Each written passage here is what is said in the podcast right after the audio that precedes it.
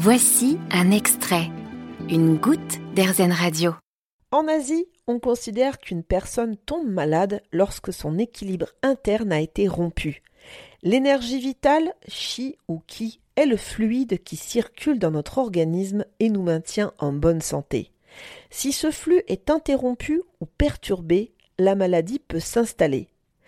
C'est ce que la médecine traditionnelle chinoise préconise, faire de la prévention rétablir l'harmonie de notre organisme.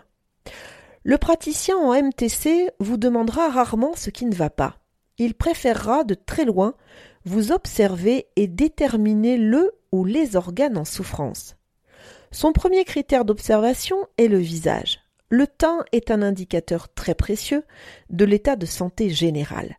S'il est rouge, il y a excès de sang, s'il est trop pâle, il y a des carences, et s'il est jaune, cela peut indiquer un trouble hépatique, donc une faiblesse du foie. Comme en iridologie, le praticien en MTC scrutera vos yeux, qui donnent là encore de précieux renseignements. Couleur, mobilité, présence de vaisseaux sanguins, pupilles dilatées sont autant d'indices qui reflètent l'état de santé du patient. Continuons notre évaluation. Passons au nez. Là aussi, la MTC épuisera des informations cruciales. Idem pour les oreilles, leur couleur, leur forme, la présence de boutons ou pas. Les lèvres seront passées au crible avec la qualité de la peau, sont-elles sèches ou non, pâles, crevassées, avec des boutons de fièvre. Les dents se révèlent être une source incroyable d'informations. Je vous suggère d'ailleurs d'aller écouter mon podcast sur la dentisterie holistique pour en savoir un peu plus. Dents brillantes, grises, gencives gonflées, saignements, déchaussement, tout est important. Le praticien étudiera également l'aspect de vos mains, de vos doigts, de vos ongles. Là encore, couleur et forme lui permettront d'établir un bilan des organes qui fonctionnent peu ou mal et sur lesquels la MTC peut intervenir.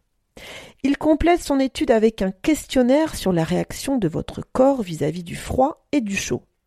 Il analysera votre sueur, donc l'élimination correcte ou non des toxines. Il vous questionnera sur vos douleurs et vos maux, vos selles, vos urines, votre appétit et vos préférences en matière de saveur, sucré, salé, acide, amer ou fade. La partie de l'abdomen et du thorax sont également étudiées. Qu'en est-il de votre vue, de votre ouïe Avez-vous des acouphènes? Ça peut être un trouble des reins, des vertiges, ça peut être un trouble du foie, et quid de votre sensation de soif, de la qualité de votre sommeil? Pour finir, voici deux indicateurs essentiels que tout bon praticien doit contrôler, le pouls et l'observation de la langue. Le pouls détermine évidemment les battements du cœur et la circulation sanguine.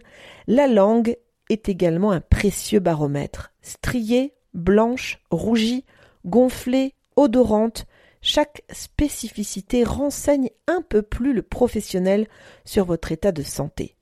Après cette étude minutieuse, qui dure parfois une heure, voire une heure et demie, le praticien pourra proposer à son patient d'agir grâce à la diététique, les massages, l'acupuncture ou l'auriculothérapie, des remèdes à base de plantes ou encore de la réflexologie plantaire. En conclusion, la médecine traditionnelle chinoise permet de faire une révision complète de votre santé, ce qui, avouons-le, n'est pas négligeable.